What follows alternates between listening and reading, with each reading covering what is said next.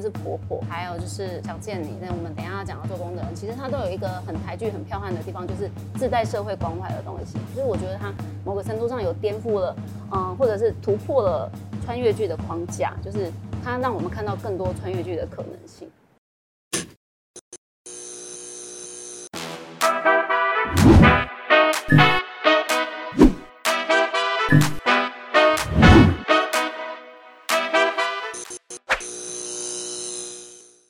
收看《E Studio 一镜到底之 Talk 一杯》，我是主持人郑伟博。快过年了，想到过年的期间呢，能够在家里的客厅、在沙发上、在床上，可以看着平板、看着电视、看着就是不管哪一种尺寸的荧幕，追剧可能是过年一个很大的疗愈。那在过去二零二零年呢，不只是台湾剧集的有重大的改变，那随着 OTT 的这个快速发展跟冲击之下，美剧、韩剧。各种剧种也都有长足的进步跟令人印象深刻的作品。其实今天呢，我们会结合了网络温度计，还有 My Video、Catch Play Plus，还有 Netflix 这些平台的排行榜，让大家知道在过年期间有哪些追剧的这个好选择。同时，今天我们也邀请到了这个美女影评人雀雀，我的好朋友来到现场，跟大家分享在这个期间有哪些剧集，它的特色、产业动向，还有。追剧的几大心法，那我们来欢迎雀雀。嗨，大家好，我是雀，伟博哥好，我是雀雀。我们在讲这个榜单之前，我们先看看这些就是戏剧的趋势，嗯、因为其实，在台剧来讲，呃，近几年台湾的戏剧有开始有一些转型了，不再只是纯粹的偶像剧或者情爱，它可能朝向了多元的类型，或者是职人。你你看看，从几年前的麻醉风暴开始，然后到了做工的人，到了谁是被害者，然后也有通俗的，像我的婆婆怎么那么可爱，然后让许光汉爆红的想见你，对，有这么多的 作品，其实，哎，台台剧跟以前比起来，它有什么不一样？开始转型了。我觉得转型这个东西只是一个结果，那它其实过程其实是有分两个阶段，一个就是准备期，就例如说，我们觉得，我觉得，我觉得个人啊，就是最早最早是。会想要把它推到是公视的人生剧展，他们培养一群就是作者型的新导演，然后后来哎、欸，其实还有讲到我们文春院院长，他在之前当文化部次长，甚至其实他之前是当公视的节目部经理的时候，他就觉得就是你刚刚提到的麻醉风暴，他们在毕业前的一天爆炸，这些监制的，就是他们要有一些。过人的胆识去决定说我们要做这种剧的准备其实，就是决策的部分。然后另外一部分就是内容的辅辅音语，就是内容可以因因应这个整个脉动上面，我们要有点像是超前部署。对不对？就是这五年来是这样。想到未来的趋势是什么？潮流是什么？我觉得影对于影视创作者，或者是说任何嗯艺术产业的创作者，最有趣的是，他们可能其实没有这么有洞见，他们就只是很服膺于自己，说我想要干嘛，我想要做什么样的东西。他有时候，尤其台湾的创作者特别不想要商业化。所以他们其实很作品，对作品为大，所以他们想要做的东西，只是说以前可能苦哈哈的做，突然之间很多人发现说，哎、欸，你们的东西好，然后还要提到就是二零一六年的剧剧场，就这五年来，哎、欸，我们开始知道说，哎、欸，我们的作品很好，但是我们要不要用类型的东西去包装它？然后我们在尝试的过程里，慢慢的刚好，然后接下来准备起过了之后才，才嗯，环境来了，东风来了，就是万事俱备之后。像 HBO 进来，来跟通灵少女合作，就外资、中资 这些东西，像福斯的《想见你》的合作的这个方式，还有像是 Netflix 的《被害者》跟《追梦者》，就是这些，我们突然发现说，哎、台剧好像有点有趣，而且其实它有一点类型的东西进来了，而且资源来了，然后再加上国际整个趋势，发现说，其实好像，呃，这个是行得通的一条路，就连台剧自己都。被迫转型嘛，就是哇，我们不能再拍纯粹的八点档、纯粹的偶像剧、纯粹的什么，我们要复合、复合、复合，层层叠叠加进去，就是，嗯、呃，那个东西出来之后，大家努力的跟进它之后，就变成现在这个局面。然后刚好刚好才提到说，哎、欸，二零二零年疫情的爆发之后，哦，全民观剧潮。刚才雀雀聊到了，呃，不再只是以前传统八点档的这些剧作，你看到公司的人生剧展啊，还有很多的作品，也是。嗯电影人来拍剧了，那就会有另外一种这个人才的流动，然后就会有新的镜头语言。嗯，那当然，当然随着这个呃国际之间的资金的汇聚，那你的这个资源也就会更加的强大。对，OTT 它其实就打破了以前传统呃制作单位跟电视台之间的关系，它也让资金能够更加充裕。我举个例子，像韩韩国最近的神剧《孙悟空》，一集 Netflix 可以给到八千五百万，那你就想说有多少的国片国片的那个监制听到真是羡慕嫉妒。对，但但是其实也是挺血汗的。其实《你是朝鲜》剧文就有已经有六千万起跳了，所以其实，嗯，台剧在谢幕之前，我觉得其实台剧跟韩剧之间并没有那么远，因为我们刚刚讲的那个台剧的发展脉络，不只是台湾成立，就连韩国都是。我小时候看韩剧，长大来看韩剧，我也没有看过哪一年像是二零二零年这么夸张的，就是全部的韩剧都一股路好像全都倒给台湾观众，全部都吃。以前有一些，例如说。嗯，他们只是播他们韩国内部的那些韩剧，例如说《我的鬼妈妈》，我觉得像这样子的韩剧本身，其实以前台湾观众不一定会看，或者是想看。那现在突然有了这个 OTT 的平台之后，跳过来，哎，台湾观众吃了。其实你知道为什么吗？因为其实韩国他们这个就是国家跟就产官学，他是用国家之力要把整个韩国的影视音产业推向世界。我真心的觉得他们就只是想要用影视娱乐的力量征服全世界。征服世界，就是、对他们有这样的野心。然后你看 BTS 可以这样子全世界跑透透红遍，嗯、那台湾。也开始要去想走海外，所以从文化部到文策院才会有一系列的想要做这个事情。我觉得除了在你刚刚讲的，可能制作单位就想说我怎么样好好拍作品。但是其实你要有一个大的政策方针去支持，洞见的。对，那在文策院的发展当中，它现在诞生了，然后怎么样再继续扶植大家？我觉得还有一段路要继续努力。所以回过头来，我们今天就会把几大榜单，我刚才分享过的几大榜单，直接在我们的节目当中跟大家分享。嗯，那其实，在几大四大榜单当中，还有再搭配两大搜寻榜，我们可以看到台剧有几个代表性的作品。其实你看。我的婆婆怎么那么可爱？收视率也好，然后点击率也好，好连演员上我们节目宣传都很好，所以想要收视率好，记得要来上《一镜到底》，真的很夸张。再来想见你，还有做工的人，我觉得这是一个在台剧当中这个跨平台的一个很大的现象。此外呢，其实 Netflix。它是独家的，就是播映了一些独家授权剧。谁是被害者？它就是一个它的独家系列。嗯、那除此之外，其实韩剧《爱的迫降》啊，还有很扯哎，二零二零年的第一个月到。二零二一年的第一个月都是他们。我们要感谢韩国第一大狗仔 Dispatch，让这个他们终于在一起，在一起的。因为这个新闻呢，导致 Netflix《爱的迫降》重回排行榜，重重新重回。其实不瞒您说，我自己也去复习了第十一、十二集。因为他们在一起的那种，就是我比较喜欢看，就是他到了那个，就是孙艺珍回到了南韩首尔之后，然后那个李正赫再追回去。对对对。对，那那一趴啦。哦，你也太，所以你喜欢男生主动一点。哦，我喜欢女生像孙艺珍，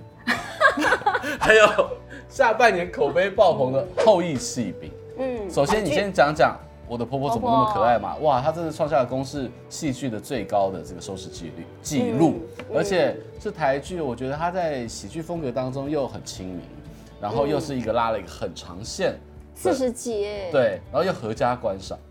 我印象好深刻，就是婆婆出来的第一二集的时候，我现在就拉着我看，我想。我一听到四十集麦拿赫宝，就是我要先考虑一下，我再决定要不要进去看。那它吸引你的到底有哪些点？它是，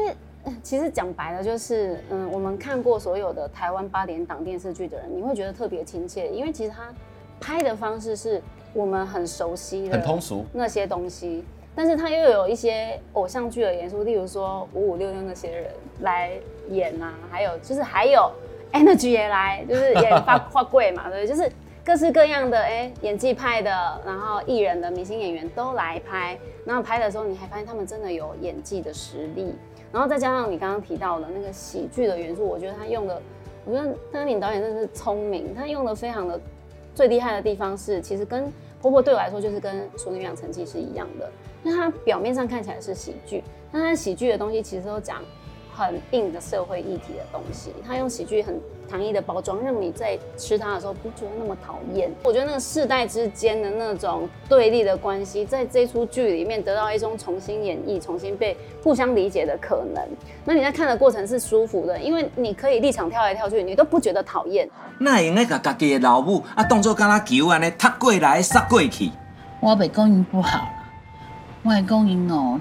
给塞奶的。就是那些人，即便做了你讨厌的事情，例如说那个婆婆一天到晚在为着自己的儿子做一些非常自私的行为，那你就无法讨厌她，因为你可以了解，就是她为家人的那种牺牲奉献的心情。那你挑到媳妇的时候，你有看到媳妇很讨厌的，就是很功利主义或者是很冲劲的，就是。为了什么东西不顾一切那种东西，对于长辈来说，搞不好女生这样子也是很讨厌。但是你还是会看到他们很可爱，就是两方面各自可爱的东西一直互相的交交错之后，后来想想，对对对，其实这还蛮写实的。所以它呢，其实看起来像是一个疯狂喜剧、通俗喜剧，但其实它是很社会写实的东西，而且它。给台湾八点档，我觉得是一个方针呢。就是今天如果我们刚刚讲的上一段讲的是 OTT，它怎么样全世界全球化的去进攻了全世界的影剧坛，都要重新思考你们在地化的戏剧要怎么样重新部署的话，哎，那我婆婆就会是一个新的一个参考点。再来，我们就要讨论的就是爆红的超级男神许光汉。其实想见你，他夺得了金钟四项大奖，是，而且他每每对在每一集之后，这些网友的推理啊，其实剧情都可以继续的让他翻转，然后产生更大的讨论。是，除了其实穿越题材爸爸快，为什么想见你就是可以红成这样？对我我自己啊，因为我我觉得我想见你大概有。从刷了大概十次以上了，因为我要拉片，然后要写写解析嘛。对我来说，我之所以这么爱这么爱，我一开始我就聊下去，因为其实我们在做，我们都知道做节目的过程，你要去分配多少时间比重去做一部剧。嗯、对我们来说，在洗干贵贵都会去分配。那这个我完全聊聊下去的原因，就是后来我看到最后一集的时候，我突然意识到说，它就是一个，其实它是反穿越剧，因为通常穿越剧的主角主人公，他有一个非常一个非常。就是核心的点，就是我穿越到不同的时空，或穿越到不同的地点，我是为了我个人的，例如说理想啊，或者是感情的落实，要重新去实践。你人生有一个遗憾，你带着遗憾，你重新去。所以柯佳燕其实她，柯佳燕她带的其实也是那种遗憾，就是失去挚爱的遗憾。就是你发现说，她这样穿越一轮回来之后，她最后为了她最后做的最后最最终的那个决定，其实不是为了自己。所以我觉得她那个，而且是非常社会关怀的。我觉得就是我们刚刚讲的，不论是婆婆。还有就是，嗯，想见你。那我们等下要讲到做工的人，其实他都有一个很台剧、很彪悍的地方，就是自带社会关怀的东西。所以我觉得他某个程度上有颠覆了，嗯，或者是突破了穿越剧的框架，就是他让我们看到更多穿越剧的可能性。因为其实穿越已经不是什么新的新的手法了，但是怎么穿的有人气，穿的穿的让你觉得哇，我没看过这种穿，穿出许光汉，让成为所有的台剧跟电影多一个新的活期，对，这就不容易。很多啊。此外，我觉得你刚刚提到了，而且我们要真的要 highlight 的就是做工的人，嗯，做工的人他是其实我觉得反向的是，他体现了台湾基层。小人物的心声，相较于偶像的这种、嗯、这种仙界般的光光，就是光芒跟关怀。对，关怀现在要来看台台客喽。而且他们用的都是非常光环偶像级的演员呢，李明顺，让他们变成工人家庭，然后就是一切的不可思议，就是他们把偶像，而且我觉得最妙，我最喜欢做工人其实是他们的腥味都被去掉了，但是他们的帅感跟美感都还在。他的角色特色是有被拉出来。对，对角色特色之外，他们演员最重要的皮相的特质，其实你都还可以看得非常清楚，所以看起来很赏心悦目。而且他有些细节哦，就是你不讲没有发现，像。导演郑芬芬有说过，他会刻意去找那个钢筋大楼，就是钢筋水泥大楼，而且那个是要橘色的。他在天际线里面配的那个颜色就会不一样。其实这种小地方是连导演都去想到，就是那种美学。但那个那个真的不一样，就是你跟那种呃宫廷式的啊，很精致的时尚的不一样。其实台式的这种就是基层。它有呈现另外一种很漂亮的视觉样貌。我觉得台剧一旦有机会可以好好做好，最珍贵的就是它的那个背景，或者是它的故事脉络里面的写实的那个东西是非常接地气的，而且是可以放诸世界皆准的。此外呢，我觉得汉草这这些年在类型剧上面其实真的是琢磨很深，而且作品非常好。嗯，谁是被害者？他让。这这一出剧在 Netflix 成为他在海外上面最受欢迎的台湾作品。嗯，他在菲律宾甚至是在英国都受到超好，受到很棒的欢迎，你知道吗？嗯，而且他在演员、在美术，然后在剧本上面都开启了另外一种新的高度。嗯但我想问你哦，有些人就有点小吐槽说，其实他可以拍成电影，两个小时就好，就可以把所有事情解释完。我我的想法是，其实呃，两位监制汤升荣跟曾汉贤，你们可以准备拍 SP 电影版。对对对，因为其实它很日剧很常这样，它很适合就是你现在一系列之外就开始拍一个电影版 SP，我觉得谁是被害者很适合。它可以，因为而且一个案案件来说，一两个小时的电影是刚好可以去玩，而且还可以用以前你都已经这些人物，你说呢？如果我我两两个小时就可以讲完，那八个小时讲什么呢？那所以它的 bonus 就是那些人设已经都出来了嘛。而且就是你看他做八集，其实他就可以把每一个被害者其实。可以说明的更清楚，嗯，而且这这出剧它在 production value 就是制作价值跟水平上面，还有把演员的潜能再激发出来。你看看这这里面这几位演员，而且对我们没看过这样的张孝全，然后他甚至也有提携后进的功能。不论是新导演，就庄寻伟他们 David 这这些人，其实早就已经很努力了，嗯，没有被世界看见。另外连李牧都因为这样子的关系得到一个新演员奖。其实我觉得就是很多实力派的演员就是等。这个机会，然后新演员哎，互相体系，我就那感觉超好。所以我说，嗯，八集，呃，应该是说一种类型剧的，嗯，尝试的话，你总要有一个给他一个空间。所以确实，我看的时候，我也会怀疑说，哎，搞不好四到六集，搞不好也很好。再来哦，就是《后羿弃兵》，我觉得《后羿弃兵》应该在二零二零年的下半年就是平地一声雷。从我的角度去看，它除了在这个选材上面很棒之外，它的美术非常好。她的这个女主角，她呈现了是新世代的女明星应该有的样貌。她有自黑佳佳那种感觉。黑佳佳，感谢你。就是她有自主的个性，她有自主新时代的妆容，然后在角色上面，在这个女演员、女主角当中，都已经不再是传统女明星该有的样子了。嗯，她真的是会去挑战权威，然后很知道自己要什么，然后透过西洋棋。透过他在追求这个就是，呃，奇艺冠军的过程当中，我觉得他是新一代的女力崛起。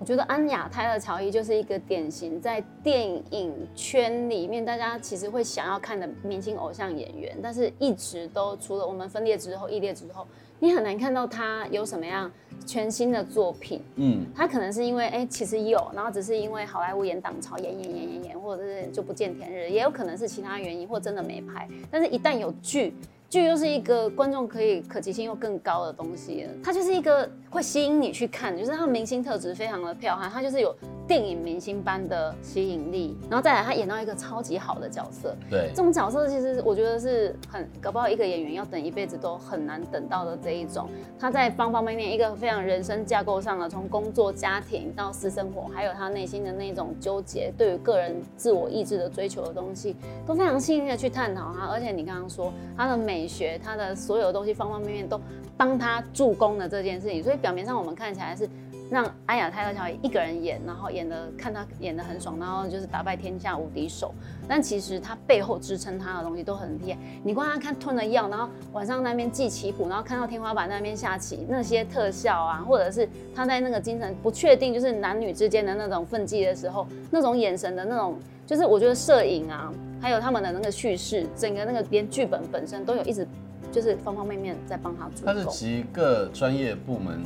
的一个优良呈现，嗯，那再来就回到了韩剧，韩剧我们刚刚讲到，我觉得对于我而言，我相信对于很多人心中而言，乃至于是这个榜单上面来讲，真的就这两部，这两部其实破降，爱的破降，离太远，对，年初的二零二零年初最彪悍的两部，你看它在这个搜寻榜上，在热度的排行榜上面都就是高居。一二名，对，然后高居前段班。而且我们后来那个二零二零年下半年之后，你会发现那个榜单变得很快，没有人像《爱的迫降》停那么久，真的停。梨泰院也停超久。但我我我觉得他，你看《爱的迫降》，当然就是男女主角 CP 值很够，从戏里到戏外，然后他有一点拔辣，但他真的从南北韩，然后到了这个就是霸道女总裁这些元素都有。对，本来是霸道女男军官，然后后来变成霸道女主，哦，很会，那个翻转起来，哦，看得很爽。然后他在霸道之余当中还有一些。就是木讷跟可爱，嗯，然后真的是在里面长大衣，啊，对不对？男的而且还去国外，所以真的是很国外的。那种交错邂逅。那梨泰院它是另外一种世代的呈现，它有青春的无畏与不羁，然后在里面它的音乐也配合的非常好。哦，音乐真的是那个 BGM 到现在还你你你一讲我就想起来。有。啊，就是就是你开着车很适合听。对，而且有点 cozy，然后又有一点嗯激励人心。但是我必须在个人的私信当中呢，我要再再加一个机智医生生。我也是。